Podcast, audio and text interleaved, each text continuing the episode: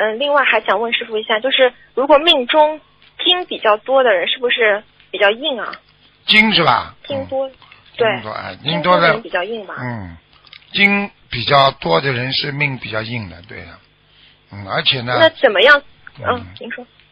而且呢，金多的人呢，他有一种啊欲望感、充裕感，所以你去看好了，这这个人名字当中啊，或者他的命根当中啊，金多的属金的人比较多的话，他就是比较冲啊，比较有欲望啊。好了，现在听得懂了啦？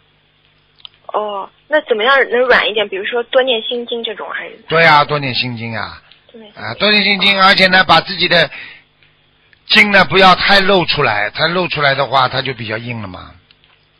哦，所以人家说了，你这个人啊，一暴露之后，而且人家就来抢了嘛。你想想看啊，这个金啊，黄金一暴露，是不是人家来挖黄金啊，抢黄金啊？过去淘金怎么就是这样的？你当你的才华一被暴露啊，命根当中金属金的人比较多的啊，有的人一暴露才华就被人家挤啦，被人家打压，最后被人家弄下去了，啊，就这样啊，木啊，木属木的比较好一点，容易成长哦，啊。你看木头成长不啦？树木，你不管它，它都会成长的。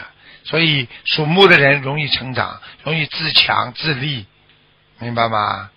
属水的人呢，嗯阴气比较重，所以女人呐、比较好看呐、所以你去看很多明星啊，好看的明星很多都是属水的呀。但是属水嘛，容易变化呀，啊啊，对不对呀？一污染就坏掉了啊！经常给他嗯啊钱一多的话啊啊，看见一个有名的人啦，怎么样怎么样，那水就变了，啊，为人家所用啦，听不懂啊？哦，这倒是，那就是属水的人得多念点大悲咒这种的。对呀、要土啊，跟土的人交朋友呀，属土的哦啊，水来土屯呐、啊，兵来将挡啊。嗯 你讲到易经啊、八卦呀，中国这种传统都是属于非物质文文化遗产呐、啊。你看现在韩国都抢我们中国的传传统的文化了。啊，他们八卦吧，被他们现在他们他们八卦属于他们国家里边的事情，所以他旗帜都是八卦嘛。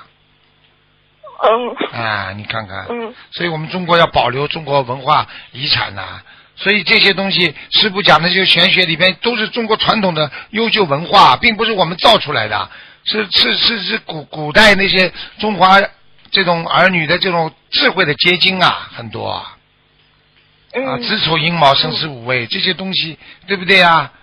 这这这些东西，这这怎么算的？看天象，诸葛亮看天象，你以为随便看的啊？听得懂吗？嗯，啊听得懂了。啊，好了。嗯嗯，谢谢师傅开始。